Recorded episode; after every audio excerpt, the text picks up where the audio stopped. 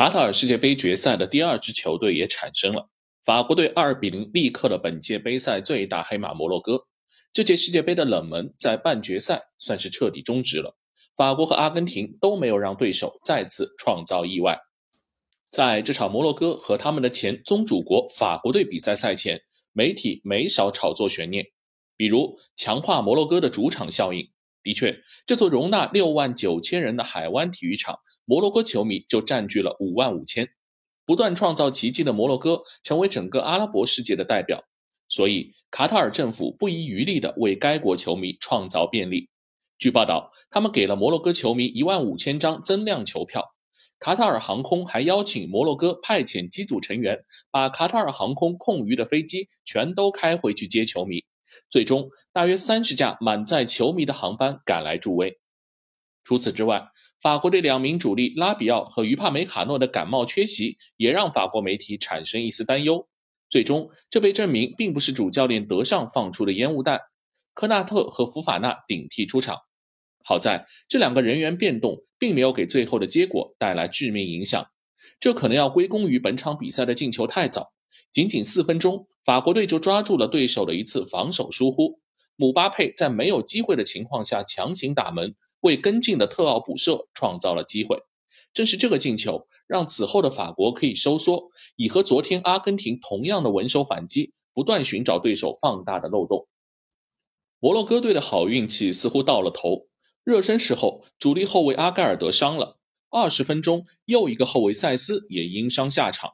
他们只有靠五个拼凑出来的后卫苦苦支撑，但就是这样的残阵，摩洛哥的攻势还是让人惊叹。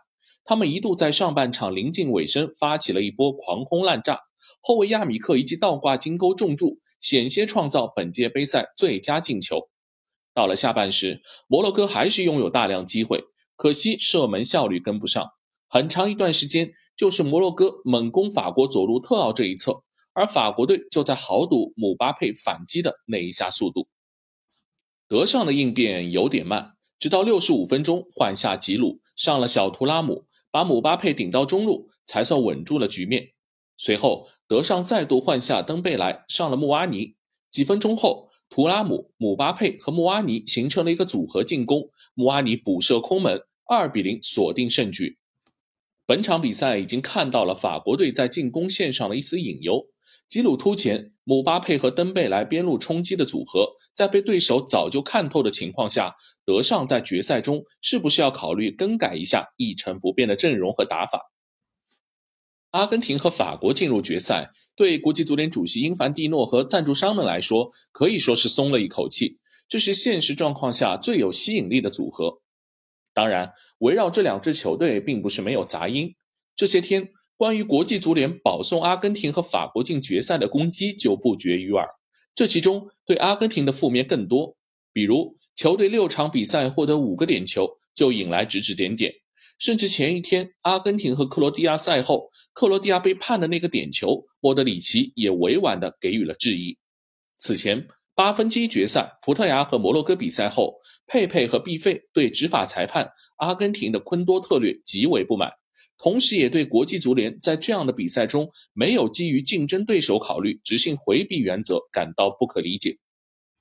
至于法国上场和英格兰比赛中，琼阿梅尼打进的那个进球前，法国队断球时涉嫌犯规，也引起了英国媒体的不满。法国总统马克龙昨天也出现在了看台上，在本届杯赛被西方集体软抵制的背景下，显得格外突兀。